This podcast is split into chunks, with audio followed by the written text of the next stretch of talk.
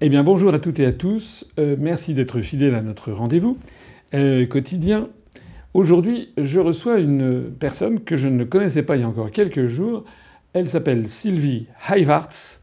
Si l'on prononce son nom euh, à la néerlandaise, puisque c'est un nom un peu d'origine flamande, ou bien Heivarts si on prononce à la française. Sylvie Heivarts a été responsable de France Insoumise. Elle a notamment été candidate de France Insoumise aux élections législatives de 2017 dans la quatrième circonscription du département de l'Aisne, à Soissons, et elle a rejoint récemment l'Union populaire républicaine. Sans, nous avoir contacté auparavant, on a appris ça tout à fait euh, par hasard euh, lorsqu'elle a publié ça sur la page Facebook de France Insoumise de l'Aisne. Alors je lui ai prié de venir nous rencontrer et puis de nous parler j'ai envie de savoir mieux qui elle est et puis que tous nos adhérents et sympathisants fassent également sa connaissance. Sylvie, bonjour. Bonjour Monsieur Asselineau. Alors, euh, bah, qui êtes-vous? D'abord, j'ai bien prononcé Heivart C'est parfait, c'est très bien, c'est tout à fait ça. Ça se prononce comme ça en flamand ou en néerlandais et plutôt Heivart en français. Mais vous parlez le néerlandais? Non, pas du tout, mais je sais quand même comment mon nom se prononce en néerlandais. Voilà. Alors, qui êtes-vous? Alors qui je suis? Ben, ce que je peux vous dire, donc, c'est que j'ai été euh, candidate aux législatives pour la France insoumise. Euh, on parlera politique un petit peu après, si vous voulez. D'accord. Moi, je voudrais d'abord, euh, je l'ai annoncé, plutôt que savoir un peu qui vous êtes. Par exemple, je sais pas qui étaient vos parents et puis ce que vous avez fait. D'accord. Donc déjà, je suis professeur de qigong. Alors expliquez ce que c'est que le Alors le qigong, c'est une gymnastique chinoise de santé et de longévité. Ça serait un petit peu l'équivalent du yoga pour les Indiens. Donc euh, j'ai passé un professorat de Qigong euh, en 2000. Et depuis, j'enseigne euh, dans différents endroits. Donc maintenant, j'enseigne dans l'Aisne. voilà. Avant, j'ai j'ai été danseuse entre, entre 20 et 30 ans. Ensuite, j'ai été responsable. Vous étiez danseuse où? Alors dans différentes petites compagnies, j'ai pas fait une, une, carrière très importante. J'ai donné beaucoup de cours. Euh, et puis ensuite, je me suis retrouvée euh, seule avec deux enfants à élever. Et j'ai euh, passé un diplôme d'organisateur de, spectacle. J'ai une boîte de production de spectacle entre 30 et 40 ans. Et puis, avec ce, diplôme de Qigong, je suis revenue vers mes anciennes amours qui consistent à explorer les capacités du corps et de l'énergie, apporter du bien-être aux gens. Et je suis, je suis également co-auteur d'un livre qui s'appelle euh, Découvrir sa voix, euh, qui est sorti il y a un an avec mon mari qui est professeur de chant. Ah, c'est Découvrir sa voix, VOIX VOIX, voilà. Ah, c'est un jeu de mots alors Oui. Qu'est-ce qui vous a orienté vers le Qigong? Vous, vous avez un goût pour la Chine, pour les, les arts martiaux ou bien c'est par euh, hasard C'est surtout mon travail de danseuse qui m'a orientée vers le Qigong, c'est-à-dire que j'ai un, j'ai un intérêt pour tout ce qui est technique corporelle. Et le Qigong qui, euh, qui approche le corps non seulement vraiment du point de vue physique, mais aussi du point de vue plus subtil de l'énergie, avec toute la pensée orientale du corps, euh, ça m'a beaucoup intéressée. Oui. Alors, vos parents, votre milieu familial? Alors, mon père était astrophysicien. Euh, et ma mère euh, a passé une bonne partie de son temps euh, à nous élever. elle a été secrétaire à un moment au, laboratoire de spectroscopie hertzienne de l'ENS, de l'ENS à, à Jussieu. Mhm. Et puis ensuite, elle est restée à la maison. Donc mon père était astrophysicien. Il a... Il s'appelait comment alors? Il s'appelait Jean Evarts. Jean Evarts. Il a eu une carrière assez importante. Il est mort il y a cinq ans. il est notamment l'auteur d'un livre sur la relativité qui est, euh, qui est un livre euh, qui est très. Enfin, c'est vraiment son cours sur la relativité. Euh, et donc, c'est toujours acheté par les étudiants. Oui. Il a été au CNRS Il, a, été... au CNRS, il a été professeur, il a travaillé longtemps à l'Observatoire de Meudon. Ensuite, il a travaillé à l'Observatoire de Strasbourg les dernières années de sa vie. il a collaboré avec beaucoup de programmes internationaux en astrophysique. il, a, il avait fréquemment euh, en Écosse, à St Andrews, où il y avait des, un secteur d'astrophysique euh, de pointe.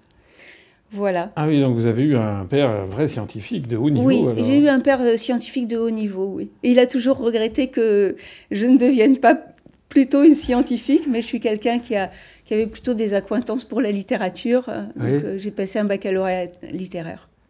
D'accord. Alors, euh, comment est-ce que vous en êtes arrivé à faire de la politique? Quand est-ce que le virus politique vous a pris? Alors, bah, la politique proprement dite, c'est assez récent. mais l'intérêt pour, pour la vie politique ou pour la vie sociale est plus ancien.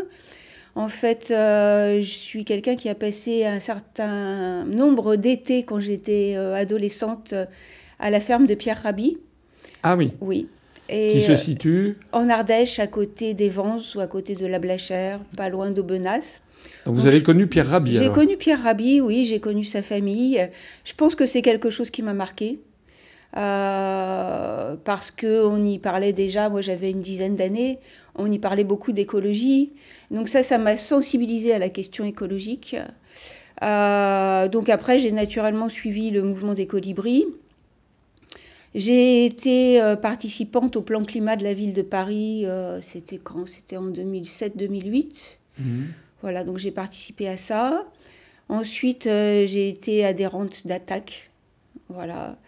Euh, qu'est-ce que j'ai fait d'autre au niveau politique? Donc un, engagement, euh, écologie, altermondialisme, c'était votre... Euh, voilà. et associatif en fait. C'est ça. Mhm. citoyen, on va dire. Citoyen, oui, absolument. Mhm. Et puis, j'ai déménagé, j'ai quitté la région parisienne en, ben, en 2014, c'est assez récent. Et je suis allée m'installer dans la région de Soissons, où j'ai racheté une partie du domaine familial du côté de ma mère. Et, euh, et là, j'ai commencé à m'intéresser d'un peu plus près à la politique. En fait, j'ai découvert la France insoumise. J'ai commencé à lire des, livres euh, de, Jean-Luc Mélenchon qui m'ont paru tout à fait intéressants. Et, j'ai eu la sensation que c'était un mouvement politique qui allait totalement dans le sens euh, de mon engagement citoyen. J'ai été évidemment sensible à tout l'aspect écologique du programme aussi à l'aspect euh, civique, on va dire. Voilà. J'ai senti, pour la première fois, je me suis sentie en, en, connivence, on va dire. Enfin, je me, suis, je me suis reconnue dans une force politique. Puis ensuite, euh, j'ai écouté les conférences de M. Mélenchon et je me suis rapprochée des groupes locaux de la France insoumise. Puis de fil en aiguille, ben, ils en sont venus à me demander de, de prendre des responsabilités et j'ai donc euh, assumé euh, d'être euh, candidate aux législatives ça a été facile à décider pour vous? Votre mari était d'accord euh Oui, ça a été assez facile à décider. Oui, oui. Mon, mari est toujours très à l'écoute euh, de ce qui me fait du bien et de ce qui me paraît juste pour moi. Et puis, il a été aussi assez, euh, assez convaincu par le programme de la France Insoumise. Et vous avez des enfants J'ai des enfants qui sont grands maintenant. J'ai un fils qui a 33 ans et une fille qui a bientôt 30 ans.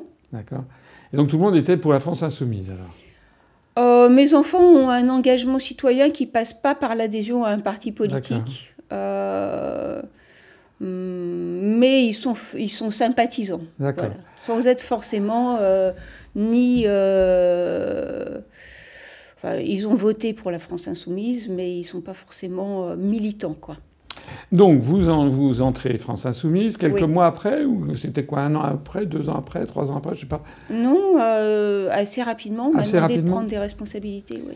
Et donc, vous devenez candidate pour les élections législatives. Ça, oui. Voilà. Dans la quatrième circonscription. La quatrième circonscription de l'Aisne, oui. Alors, vous étiez implantée ou beaucoup de gens vous connaissaient, pas trop hein? Ben non, parce que j'étais assez récente dans la région. Et il y avait d'ailleurs des gens qui se demandaient un peu si j'étais pas parachutée. Euh, mais bon, ils ont assez rapidement compris que non, j'avais effectivement euh, une maison, euh, que j'habitais là. Et c'était une expérience vraiment très enrichissante de mener cette campagne.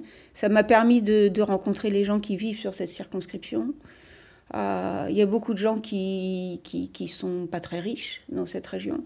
Donc, euh, ça a été un excellent moyen pour moi d'entrer en contact avec ce pays et de, découvrir les, les, citoyens qui sont actifs et, et aussi ceux qui, euh, qui, ont du mal à, vivre. Tout il y a de la misère sur place Oui, il y a beaucoup de gens. C'est largement au-dessus de la moyenne du seuil de pauvreté nationale. Ah Je pense qu'on est à 12% en dessous du seuil de pauvreté. 12% de la population en dessous du seuil de pauvreté. Particulièrement la région de la Tirage, qui n'était pas ma circonscription.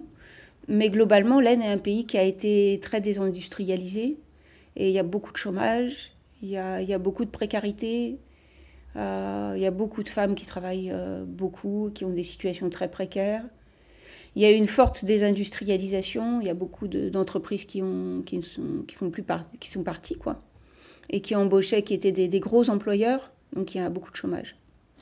Alors vous avez fait combien comme résultat alors euh, en 2000 Alors, écoutez, euh, j'ai plus en tête le score absolument exact, mais je crois qu'on doit, on devait être à 8,6 ou 8,5, quelque chose comme ça. 8,5, Oui, 8,6%. c'est oui. Pas mal. On était en quatrième position avec la France Insoumise, donc derrière euh, En Marche, le Front National et puis les Républicains. Vous étiez les quatrièmes. Donc on était quand même largement devant le Parti Socialiste qui n'a pas dépassé, je crois qu'ils étaient à 6,9. Ah oui, donc vous avez Ouais. dépassé le Parti Socialiste. Voilà, exactement. Très bien. Et donc, euh, au deuxième tour, vous n'avez pas donné de consigne de vote? Non, C'était Euh, entre En si Marche ce et... euh, on a donné une consigne de vote qui était qu'on souhaitait qu'aucune voix ne se reporte sur le Front National. Ah, c'était quand même un peu une consigne de vote. alors. Oui, voilà. Mais bon, euh, après, nos, nos électeurs étaient libres de leur choix Mm, entre euh, ne pas voter ou voter pour M. Macron qui était en, en tête. Donc. Et ce sera à refaire, vous rediriez la même chose Toujours euh, il n'y a aucune voix pour le Front National Plutôt... Oui, je pense que le Front National est un parti qui n'est pas tout à fait comme les autres, qui est un parti qui a clairement pris des positions euh, racistes, et ça c'est quelque chose qui est incompatible euh, avec la ligne de la France insoumise, c'est clair. D'accord. Alors, donc, euh, ensuite, qu'est-ce que vous avez fait alors? Après avoir été, euh, eh bien, avec le, on a créé un groupe, euh, un groupe d'action de la France insoumise, Hmm où les, les amis qui, euh, qui, qui avaient soutenu notre campagne aux législatives m'ont demandé à moi-même et à mon suppléant d'être les représentants du groupe d'action. Donc à partir de là, on a men- mené pas mal de choses, évidemment des manifestations, des prises de position sur certains sujets, donc des communiqués de presse réguliers. Euh, on a écrit des lettres ouvertes, notamment à Madame Pénicaud, qui est venue, qui s'est rendue à Soissons. Euh, voilà, on, a continué à faire vivre la vie démocratique en portant la voix de la France insoumise dans cette région. Alors, euh, moi, je vous ai connu, comme je le disais en préambule, parce que euh, on m'a prévenu, c'était quoi, il y a une semaine, même, oui, c'est ça. On m'a dit, il y a une dame, là, qui, qui a été candidate de France Insoumise et qui vient de publier, c'était sur la page Facebook de France oui, Insoumise. c'est ça, c'était sur la page voilà, Facebook. groupe, qu'elle euh, avait décidé de, de claquer la porte de France Insoumise et de rallier l'UPR. Moi, je me suis précipité, j'ai vu ça, j'ai lu un article que j'ai trouvé, excusez-moi de vous le dire, mais que j'ai trouvé particulièrement pertinent, et vous expliquiez toutes les raisons de votre, de votre choix. Ça se terminait d'ailleurs par des considérations sur, sur moi, auxquelles j'ai été très sensible. Alors je me suis dit, bah, il faut que je rencontre cette... euh, je, suis, cette- je vous remercie de m'avoir invité, je suis très heureuse de mais alors vous pourquoi, rencontrer. pourquoi vous avez fait ça là Est-ce que vous, vous étiez comme ça, France Insoumise? Qu'est-ce qui s'est passé? Pourquoi vous avez fait ça? Euh, On peut témoigner, euh, vous et moi, devant les auditeurs qu'on ne se connaissait pas. Je ne savais Absolument, pas. Vous absolument. m'aviez jamais vu, même dans une réunion publique euh? Non, bah, j'ai vu beaucoup de vos vidéos. En fait, ça a Alors été comment ça s'est passé? Comment vous êtes allé voir les vidéos d'abord? Alors là, je, je dois, euh, je dois remercier mon fils qui m'a envoyé euh, une vidéo par, euh, euh, par, par mail, enfin un lien. En C'était il y a longtemps C'était euh, combien de temps j'ai mis euh, Ça doit bien faire un an quand même. Un an. Mmh. Donc il m'a dit regarde ça maman, j'ai l'impression que ça va t'intéresser. C'était quoi le lien? Euh, C'était un lien sur euh, l'histoire de France. La conférence sur l'histoire La de conférence France. sur l'histoire de France. Un de Votre fils qui ne s'intéresse pas particulièrement à la politique par ailleurs. Il s'intéresse beaucoup à la vie sociale et à la politique, mais il n'est pas adhérent d'un parti politique. Et puis mon fils travaille beaucoup, donc euh, il n'a pas vraiment le temps d'avoir un engagement militant. Quand on travaille dans la restauration, c'est c'est beaucoup d'heures. Mais par contre, c'est un esprit curieux euh, qui va voir plein de choses et qui, euh, avec qui j'aime beaucoup discuter. D'accord. Euh, et donc, il m'a envoyé cette vidéo en me disant j'ai l'impression que ça pourrait t'intéresser. Et il avait raison, ça m'a beaucoup intéressé. Donc vous avez regardé la vidéo? J'ai regardé la vidéo qui Vous n'avez pas été rebuté par la longueur? Euh, pas du tout. Non. Pas du tout. Parce qu'il y a euh, des gens qui me disent, oula, c'est trop long, il faut faire des choses très courtes. euh. C'est long, c'est clair, euh, mais euh, c'est passionnant. Donc, euh, j'ai été accrochée pendant 4 heures, parce que la vidéo, elle, dure quand même 4 heures. Et euh, j'ai pas eu une seule moment l'envie d'interrompre. De, euh, et puis, dans les jours qui ont suivi, bah, j'ai regardé les autres vidéos. Et j'ai appris plein de choses que je connaissais pas et qui, euh, qui m'ont beaucoup intéressée, qui m'ont parfois, évidemment, je dirais je dirais choquée, c'est-à-dire que j'ai appris des choses qui m'ont paru assez terribles notamment euh, toute la séquence sur les origines cachées de la construction européenne. Euh, et puis, puis voilà, donc j'ai lu ça, j'ai lu L'Europe c'est la paix, euh, j'ai lu, non, j'ai visionné L'Europe c'est la paix. Euh, après, je les ai plus toutes en tête. Mais qui gouverne la France, peut-être C'est ça, oui, qui gouverne la France. Euh, une autre Europe est possible.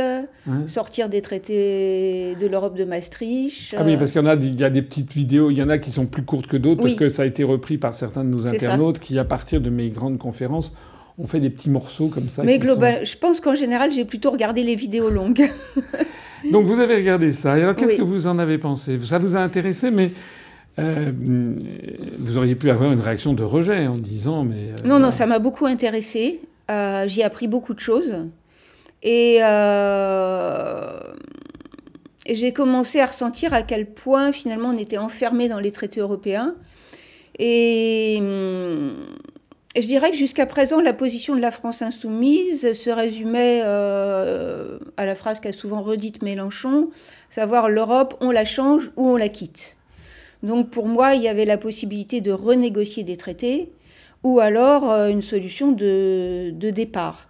La solution de départ étant en fait une sorte de levier d'établissement d'un rapport de force euh, qui devait nous permettre de renégocier des traités.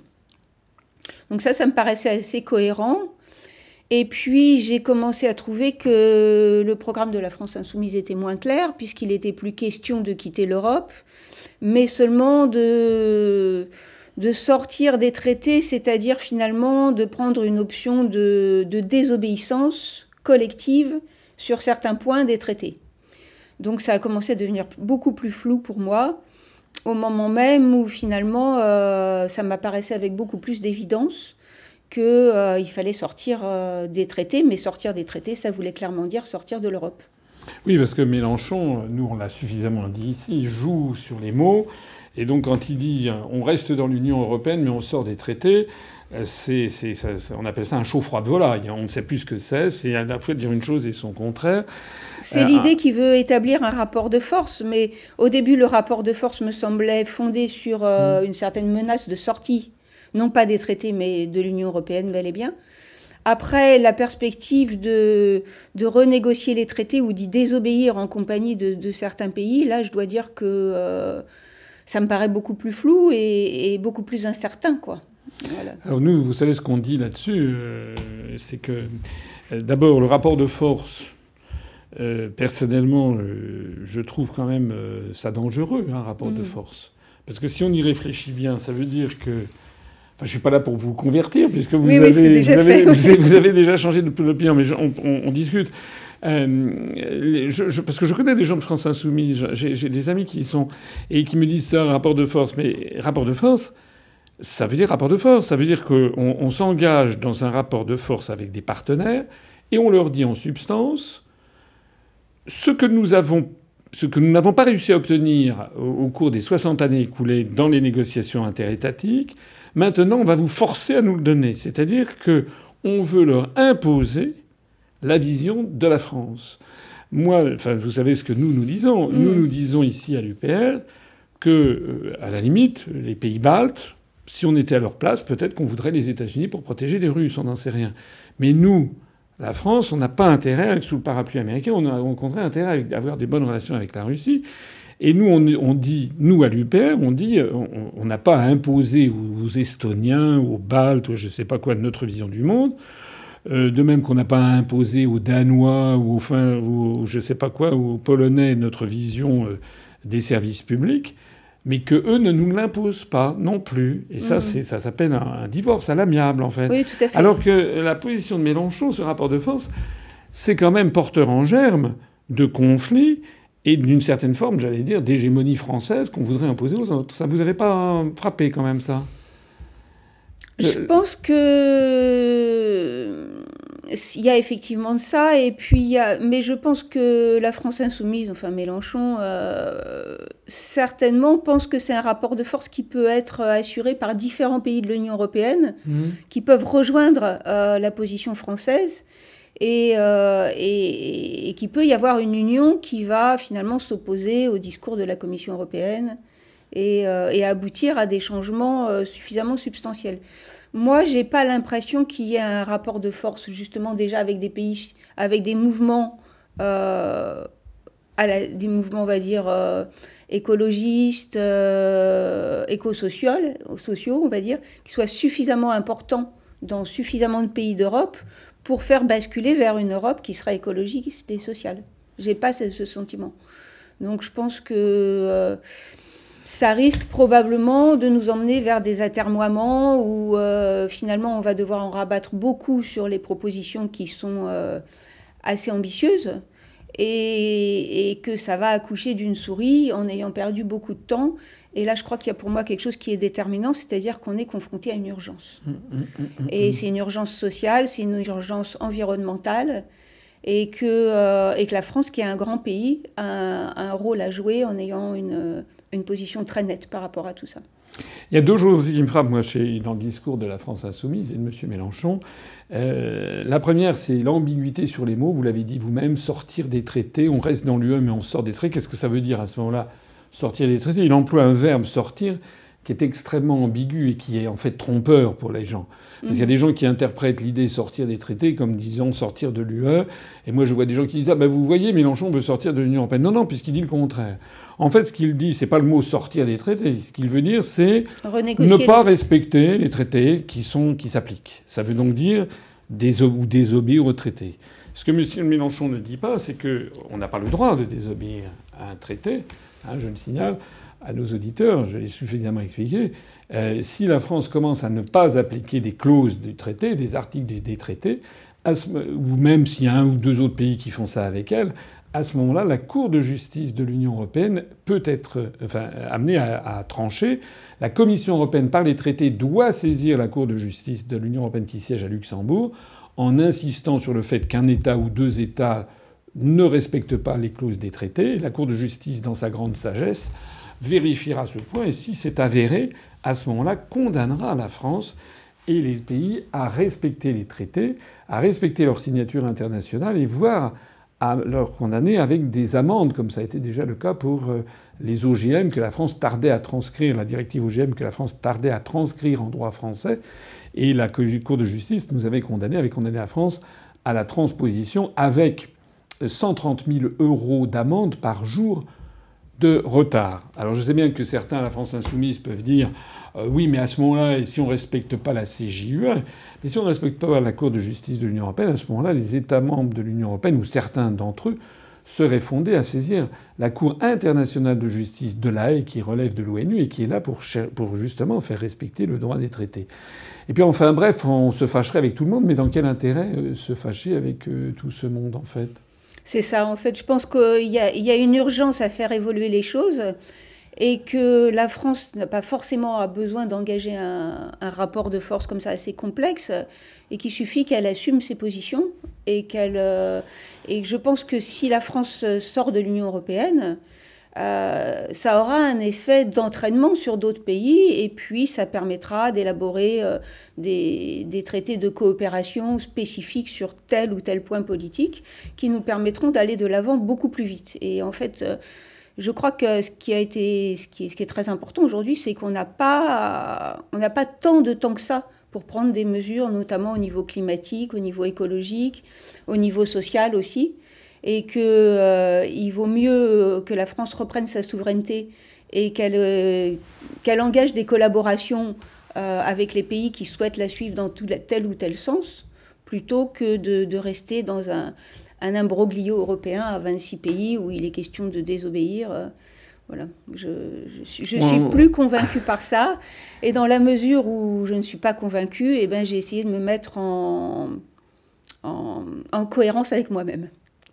C'est courageux. Je ne sais pas si on peut dire que c'est courageux, mais euh, je me sens mieux comme ça.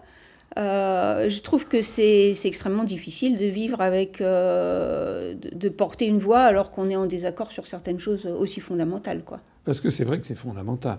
Et vous n'avez pas cité la privatisation des services publics, la démolition du droit du travail, la fusion forcée des communes, le démantèlement de l'unité nationale avec ce qui est en train de se passer. Oui, c'est très important. La privatisation aussi euh, des barrages hydrauliques. Et puis là, dernièrement, j'ai vu passer euh, une annonce comme quoi il serait question euh, de, de, privatiser certaines centrales nucléaires. Donc là, on est vraiment dans quelque chose d'hallucinant, quoi. Alors vous avez donc pris librement, en femme libre. Voilà, c'est ça. Votre décision, vous en avez parlé quand même à votre mari, à vos enfants avant de faire ça, ou vous avez fait ça comme ça toute Non, seule non, non, j'en ai parlé avec mon mari qui est euh, tout à fait en osmose avec moi sur cette question. Euh, j'en ai parlé à des amis. Euh, pas énormément finalement parce que j'ai des amis qui sont pas forcément très engagés en politique et qui euh, qui sont pas forcément réceptifs quand je leur parle de ça. J'en ai parlé avec le groupe d'action France Insoumise. De Soissons. Oui, de Soissons. Et alors qu'est-ce qu'ils ont dit? Ils ne me suivent pas parce qu'ils continuent à défendre la position de la France insoumise, mais euh, ils me comprennent. Et euh, on a suffisamment longtemps travaillé ensemble pour qu'ils aient aucun doute sur euh, l'authenticité de ma démarche et, et, et qu'ils ils acceptent le bien fondé de la réflexion. Quoi. Vous êtes une femme de conviction, courageuse. Ben, je trouve que c'est plus facile de vivre en respectant ses convictions que qu'en transigeant avec. Voilà. C'est exactement ce que je pense et ce que je me suis appliqué aussi à moi-même et à ma propre vie, parce que si on fait le contraire de ce que l'on pense au fond de son cœur et au fond de son âme, en fait, euh, on est très mal et je pense qu'on finit le corps, puisque vous parlez du corps, le corps finit par se venger. Ça, c'est ma conviction profonde. Oui, je pense aussi. Après, on fait des, des maladies de dégénérescence, on, on fait des maladies auto-immunes, on nourrit des cancers, peut-être, j'en sais rien, mais j'ai souvent noté que des gens qui sont en, complète schizophrénie entre ce qu'ils pensent et ce qu'ils sont obligés de faire professionnellement, etc., souvent, ça, leur santé empathie. Moi, c'est sûr que j'avais pas envie de vivre ça. Et à partir du moment où j'ai senti que euh, j'étais en dissonance avec la, position de la France insoumise, déjà, je me suis pas présentée aux européennes pour la France insoumise, alors que ça aurait pu être considéré comme euh, une suite cohérente à, part, à mon engagement législatif. Et puis à un moment, j'ai senti que euh, je pouvais plus mm, porter ce discours. Donc euh, finalement, je, je participais plus à ce débat. Et à un certain moment, c'est devenu, euh, c'est devenu flagrant. En fait, je crois que j'ai mis beaucoup de temps parce que je voulais, je voulais me sentir vraiment une certitude. Je voulais que la position de la France insoumise soit tout à fait claire pour moi. Et euh, il n'y a pas si longtemps que ça, finalement, il y a eu une réunion France Insoumise avec donc des, des personnes qui se présentaient comme euh, candidats aux, européennes pour la France Insoumise. Et il y a un de ces candidats qui a dit que l'Europe était un nœud gordien. Donc un nœud gordien, euh, je dirais que la, la réponse, c'est de se saisir de l'épée d'Alexandre et puis de le couper. Exactement. Sauf que précisément, eh ben, c'est ce que la France insoumise ne propose pas de faire. Donc j'ai trouvé cette métaphore euh, assez étonnante. involontairement révélatrice. Involontairement révélatrice. Et je me suis dit, bah, moi, je, je, ne suis pas d'accord pour, euh, pour être en face d'un nœud gordien que je ne peux pas couper. Et je, préfère reprendre l'épée d'Alexandre. et donc, je suis, je suis, je suis convaincue sur le, la nécessité du Frexit. Bah, écoutez, c'est formidable. Mais alors, quand vous avez, euh, enfin, je ne vais pas vous dire le contraire. Hein. Nous, on est toutes. Euh, vous avez fait un, petit, pas un petit, un long texte d'explication de votre décision euh, qui était vraiment très bien, très bien fait, très bien tourné, j'ai trouvé. Merci. quand, y compris à la fin d'ailleurs, parce que vous parliez de moi et ça m'a fait plaisir parce que vous disiez que de tout ce que vous aviez vu de moi depuis des années, en fait, ben, vous aviez le sentiment que je n'étais pas euh, euh, le type le, facho, le, les types d'extrême droite que certains veulent faire de moi. Je crois Tout à fait. Alors moi, dans aucune de vos, de vos vidéos, j'ai eu ce sentiment. Et je dois dire qu'on prend quand même quelque chose d'assez violent au niveau médiatique. Quand j'ai annoncé donc que je quittais la France insoumise pour l'UPR, euh, bon, bah, c'était tout de suite rejoindre le côté obscur de la force, quoi. Qui a dit ça? Euh, Le journal Laxonnet, notamment. C'est un journal local. Qui est un journal local. Qui, considère que l'UPR est un parti complotiste, proche de l'extrême droite. Donc, je pense que dans les semaines qui viennent, on va avec Antoine Cid, donc qui est le, le responsable UPR pour l'Aisne convoquer une, conférence de presse pour répondre à ce qui est, ce qui est clairement mensonger, en tous les cas qui ne m'a jamais apparu comme tel. Et, euh, et, je crois que c'est quelque chose qui est, qui, est, qui est, extrêmement dommageable pour l'UPR parce que finalement, il y a une partie de, de, de, la gauche, comme on dit, qui pourrait être tout à fait euh, à l'écoute euh, des positions de l'UPR et, et qui s'enfuit au criant au loup, quoi. Mais pourquoi ça? Pourquoi il s'enfuit en criant au loup? Mais parce que vous avez travaillé avec M. Pasqua, avec M. Tiberi, euh, qui sont quand même associés à notamment, euh, notamment M. Pasqua à des mesures sur l'immigration qui sont très dures. Euh, et qui connaissent pas suffisamment votre parcours ou qui sont pas allés suffisamment vous écouter pour être intimement convaincus qu'il y a bien chez vous une pensée humaniste, internationaliste et non pas Hum, que vous préconisez pas un repli de la France sur elle-même et que euh, et qu'il y a aussi une pensée économique, euh, sociale et écologique euh, forte, quoi. merci pour ces propos. J'en profite pour, pour dire aux gens qui, qui m'écoutent sur cette affaire de Tibéri et Pasqua. D'abord, j'ai jamais travaillé avec M. Tibéri, ça c'est tout à fait inexact. J'ai été candidat en 2001, mais c'était il y a 18 ans. Hein, il y a 18 ans quand même. J'ai été candidat aux élections euh, municipale parisienne lorsque j'ai travaillé auprès de, Charles Pasqua, président du Conseil général de Haute-Seine. Mais M. Tibéry, je l'ai vu une fois dans ma vie, je n'ai jamais travaillé avec lui. Ça, c'est un premier point. Euh, s'agissant de Charles Pasqua, j'ai été son directeur de cabinet au Conseil euh, général des Hauts-de-Seine, mais je n'ai jamais travaillé avec Charles Pasqua lorsqu'il était ministre de l'Intérieur. Ça, c'est un point également très important. je je m'étais rapproché de Pasqua lorsqu'il avait voulu créer et qu'il a créé un mouvement qui s'appelait le RPF après les élections européennes de 1999 où il avait fait une liste dissidente de la liste RPR-UDF pour protester contre le fait que le traité d'Amsterdam, qui était un nouveau traité européen, n'avait pas été soumis au référendum des Français. Et à l'époque, j'étais, c'était donc en 1999, il y a donc 20 ans, j'avais 20 ans de moins, tout le monde peut le comprendre, et j'étais euh, plus naïf en politique. Je n'étais pas extrêmement euh, ferré en politique, même si j'avais fait du cabinet ministériel, je n'avais jamais adhéré à un parti politique. Et moi, j'avais cru ce qu'on lisait dans la presse, c'est-à-dire que M. Pasqua voulait créer un nouveau, un mouvement néo-gaulliste et un mouvement sur la souveraineté de la France, parce que ça, c'est une idée que j'avais déjà depuis, euh, depuis longtemps. Alors je crois important de préciser tout ça. Euh, je n'ai absolument pas mon, mon, mon, mon parcours, hein, mon curriculum vitae. Je n'ai absolument pas d'ailleurs à en rougir si peu que ce soit.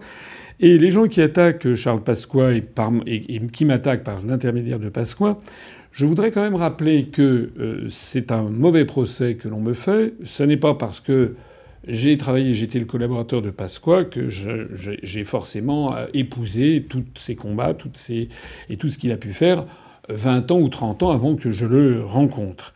Ou alors, euh, si c'est comme ça, à ce moment-là, il faut qu'on mette, qu'on déballe tout. Hein. Monsieur Mélenchon, parlons-en, puisque euh, je crois que certaines de ses troupes euh, sont les premières à essayer de me critiquer là-dessus. Monsieur Mélenchon, lui, a travaillé auprès de François Mitterrand.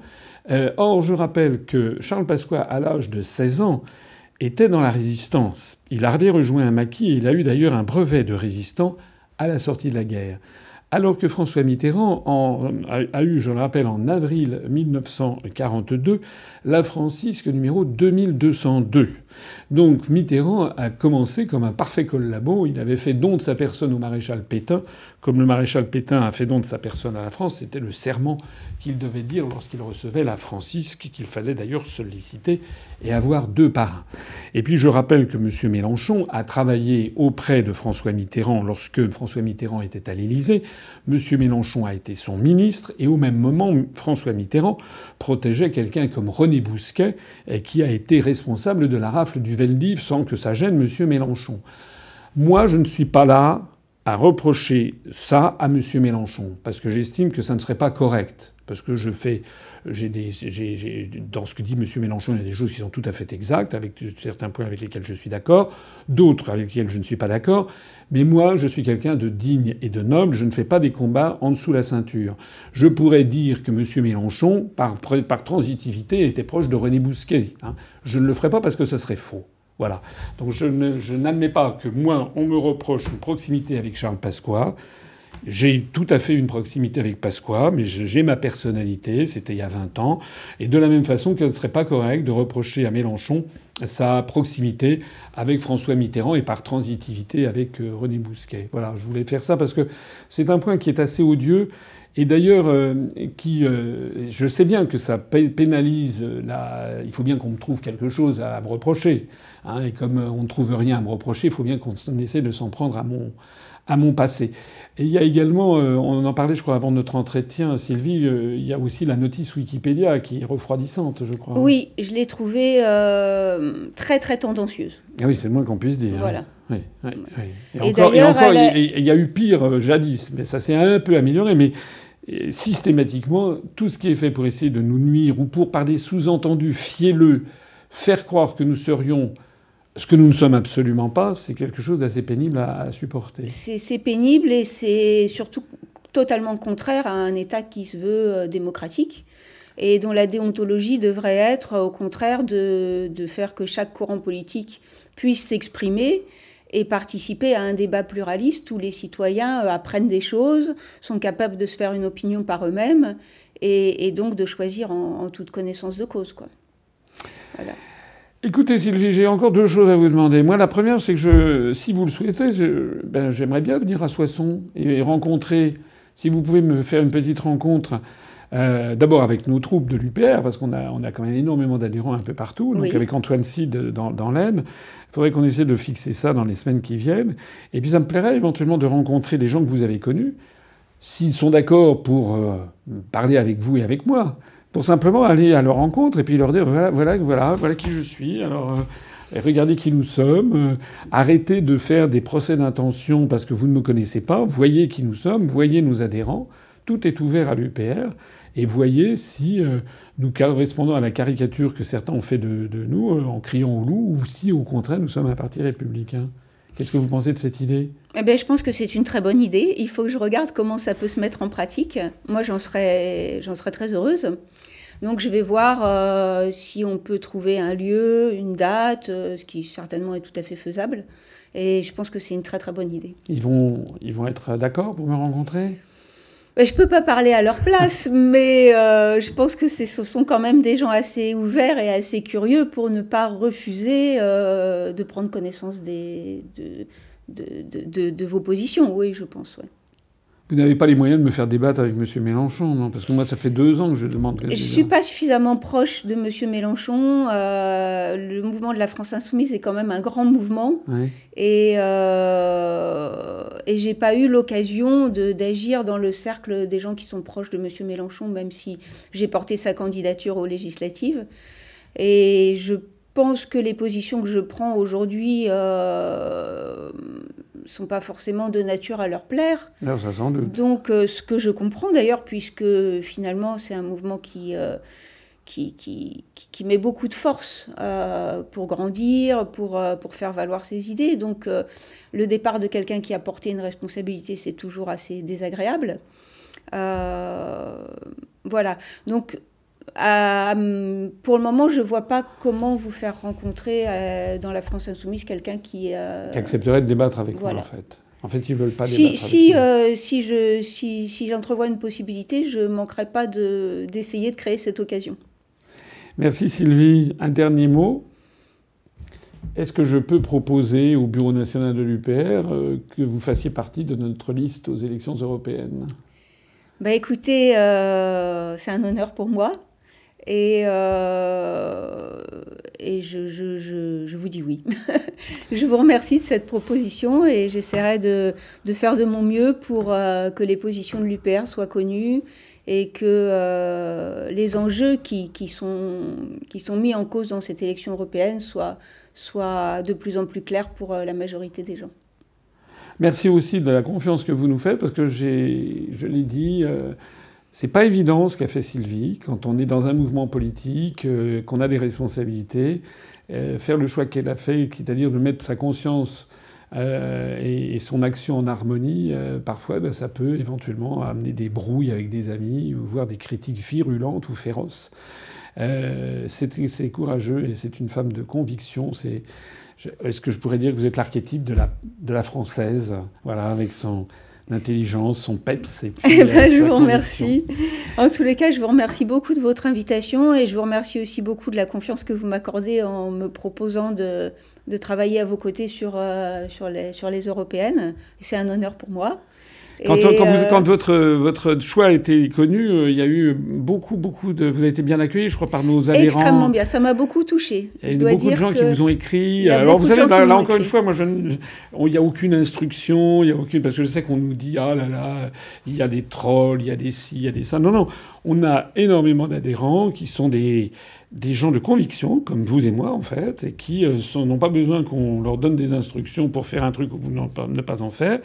Euh, de temps en temps, je lance un mot d'ordre, comme par exemple la procédure de destitution de Macron, que d'ailleurs la France insoumise a refusé de mettre en œuvre, ce qui est quand même mhm. assez choquant. Euh, mais il y a aussi des moments où les, gens prennent leurs initiatives.